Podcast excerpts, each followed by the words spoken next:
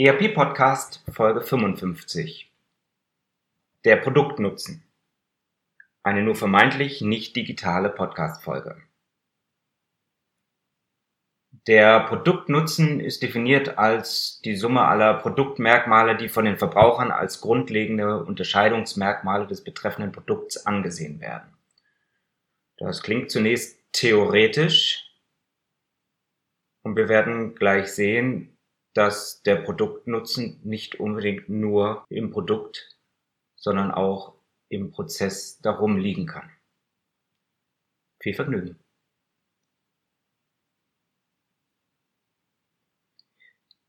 So, mittlerweile haben wir 55 Folgen plus einige Sonderfolgen des ERP-Podcasts produziert. Das heißt, wir sind über ein Jahr lang wöchentlich dabei, für Sie jede Woche eine neue Folge rund um das Datenfundament zu produzieren. Ich freue mich, dass Sie so zahlreich diesem Podcast folgen und möchte mich ganz, ganz herzlich für ähm, Ihre Zuschriften, aber auch für Ihre stille Zuhörerschaft bedanken. Und Sie wissen, ich thematisiere hier alles rund um ERP rund um Unternehmenssoftware, rund um das Datenfundament des Unternehmens. Und wenn wir über die Daten, das Datenfundament des Unternehmens sprechen, dann sprechen wir natürlich auch über die Abläufe, die Prozesse des Unternehmens, wie man diese verbessern kann. Und natürlich steht im Fokus des Unternehmens auch immer das Produkt selber. Ähm, ich springe in dieser Folge aus einem persönlichen Erlebnis nochmal in den Einzelhandel. Wir hatten den Einzelhandel äh, gerade mit meiner Doktorandin Marion Hösselbart in Folge 52 äh, beleuchtet vor dem Hintergrund, wie kann der stationäre Handel mit Digitalisierung umgehen.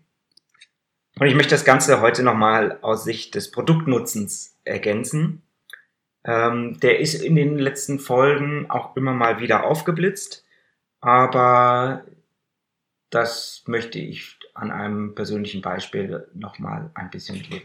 Es gibt aktuell immer mal wieder zahlreiche Studien, warum und in welcher drastischen Reichweite der stationäre Handel rückläufig ist. Ähm, ich möchte die nicht alle aufzählen, aber exemplarisch beispielsweise ähm, Prognose bis 2021 schließt jeder zehnte Laden.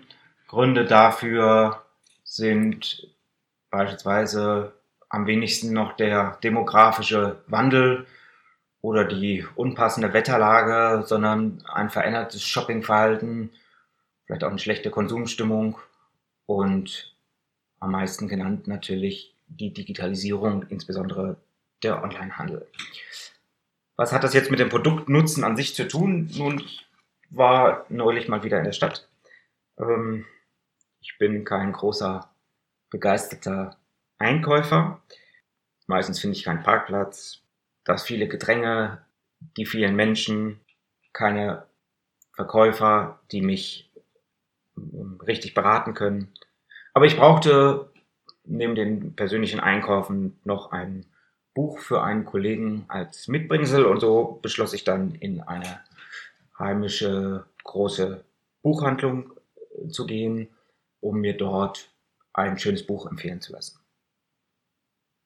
Natürlich war keine Beratung zu finden. Die einzige Verkäuferin, die ich nach einer Viertelstunde getroffen habe, konnte mir eigentlich in diesem Bereich überhaupt nicht weiterhelfen. Ich habe dann noch eine Viertelstunde alleine weitergesucht und hatte dann auch ein sehr schönes Buch. Ähm, damit bin ich dann zur Kasse und Sie können sich das denken, die Kasse war unendlich besetzt. Nein, sie war nur mit zwei Personen besetzt, aber es standen unendlich viele Kunden davor. Also es gab eine unheimlich lange äh, Schlange. Es hat also sehr lange gedauert, bis ich dran kam. Und ähm, naja, es sollte halt ein Geschenk sein und ich wollte es an dem Abend auch noch dem Kollegen schenken. Insofern fragte ich dann auch, ob sie das Ganze einpacken können.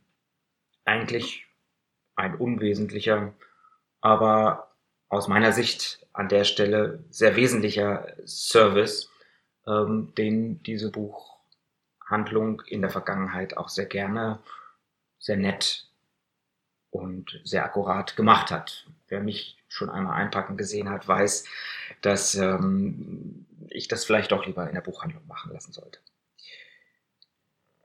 Die Buchhandlung bzw. die Verkäuferin sagte, das würde sie nicht mehr tun. Sie verwies dann auf einen Tisch, der separat stand, vor dem sich auch schon wieder einige Kundinnen drängelten.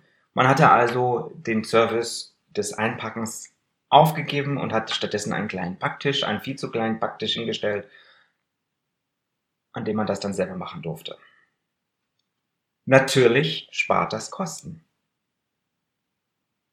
Natürlich skaliert das an der Kasse besser, weil die Kunden effizienter abkassiert werden können. Natürlich wollen dann weniger Leute etwas einpacken lassen. Ich habe dann die Leute, während ich dann so in dieser Einpackschlange zum selbstständigen Einpacken stand, diese Leute habe ich dann beim Einpacken oder vielmehr beim Fluchen an dem viel zu kleinen Tisch beobachtet. Vornehmlich ältere Leute. Warum? Unelastische Nachfrage, die Kunden kommen wieder, denn da gibt es nur eine geringe Online-Affinität also zumindest nehmen die Verkäufer an, dass auch die älteren Kunden, trotzdem sie es jetzt selber einpacken müssen, wiederkommen. Aber gerade für diese ist das Einpacken aus meiner Sicht ein wesentlicher Produktnutzen. Denn gerade im Alter, also ich spreche hier über die 70, 80 plusjährigen, ist es schon ein wenig mühsamer, die Geschenke selber einzupacken und viele ältere Konsumenten gehen genau aus diesen Gründen in den stationären Handel. Jetzt sind sie vielleicht nicht affin zu Amazon generell zum Onlinehandel, aber was ist die Alternative zum Buchhandel? Zum Beispiel die Schokolade aus dem Nachbarladen, die nett verpackt auch als Mitbringsel oder Geschenk gekauft werden kann. Von den jungen Konsumenten brauche ich gar nicht erst zu reden. Sie halten sich mit dem Einkaufen, mit dem Einpacken nicht auf, wechseln aber beim nächsten Mal, zumal ja auch der Preis als wesentliches Produktmerkmal aufgrund der Buchpreisbindung gleich ist, mit dem Einpacken nicht auf, sondern gehen direkt zur Online-Konkurrenz. Ob es wirklich sinnvoll ist, das Einpacken den Kunden zu überlassen? Ich bin überzeugt davon, dass hier ein wesentlicher Produktnutzen im Buchhandel nicht verstanden und auf Basis von Controlling-Entscheidungen aufgegeben wurde.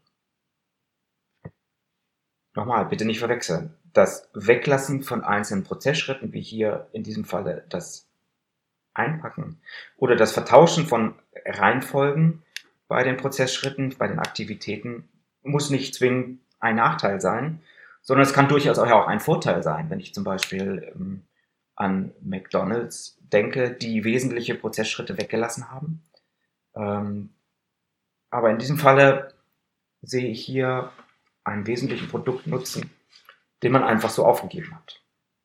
Ich habe in den äh, Podcast-Folgen 45, vor allen Dingen aber auch 46, über Prozessschritte, über das Weglassen, Vertauschen, das Optimieren von Prozessen mit vielen Beispielen gesprochen. Ich glaube, an dieser Stelle ist es eher ein negatives Beispiel auf Basis von Kostenentscheidungen. Sehr häufig zeigt sich der Produktnutzen in Kleinigkeiten. Man unterlässt bestimmtes Einkaufen im stationären Handel aufgrund von Stau.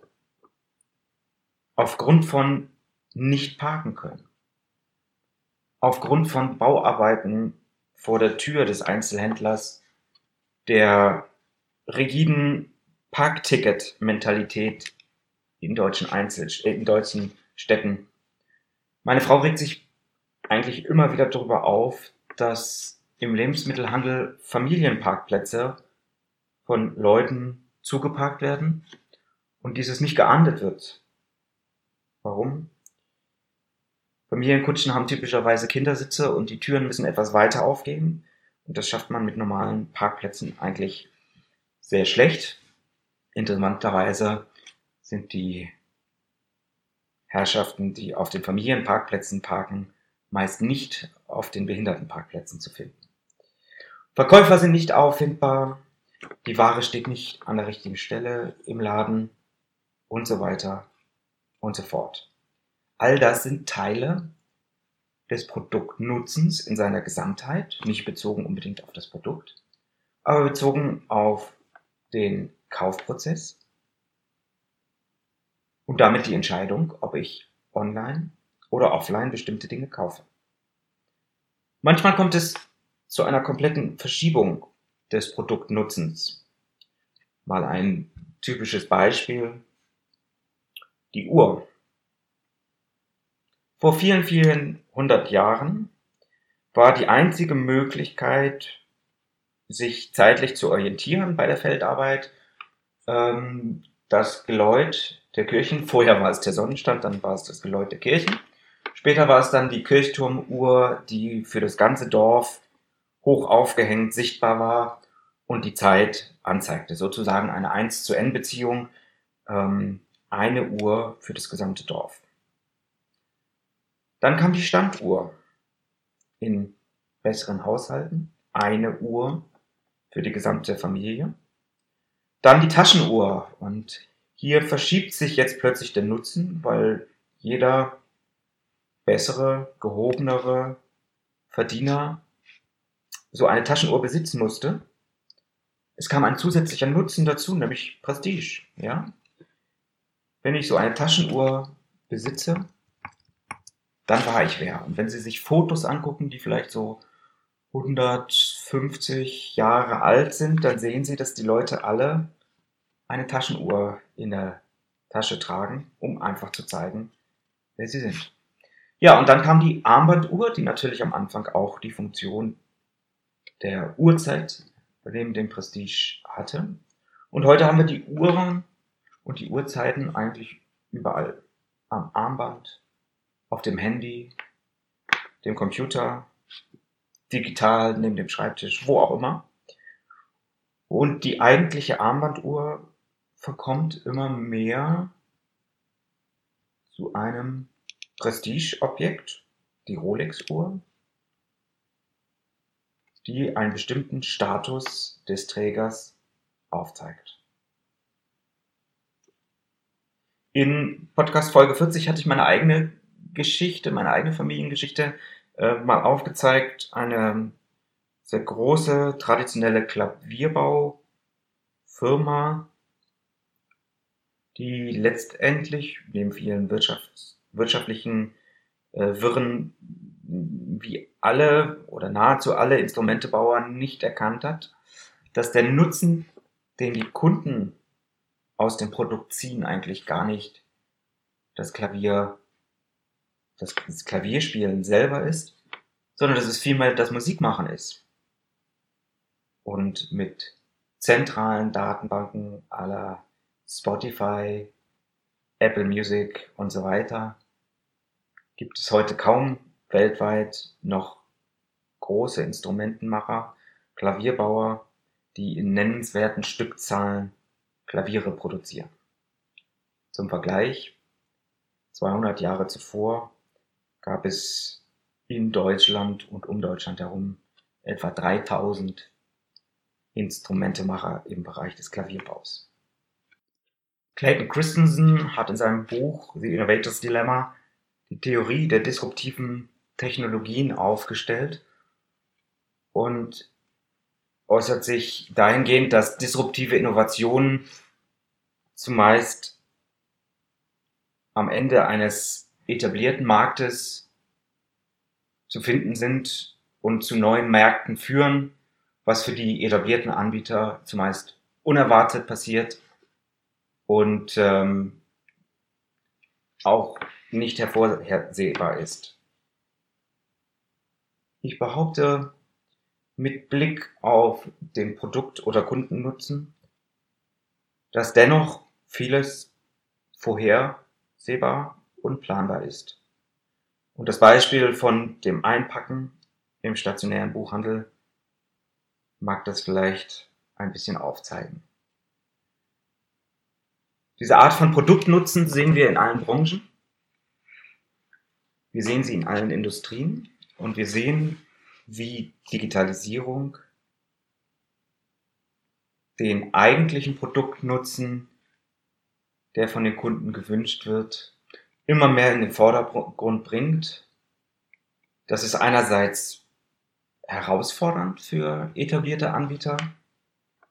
Andererseits bedeutet das aber auch viele neue Chancen, viele Veränderungen in jeder Industrie.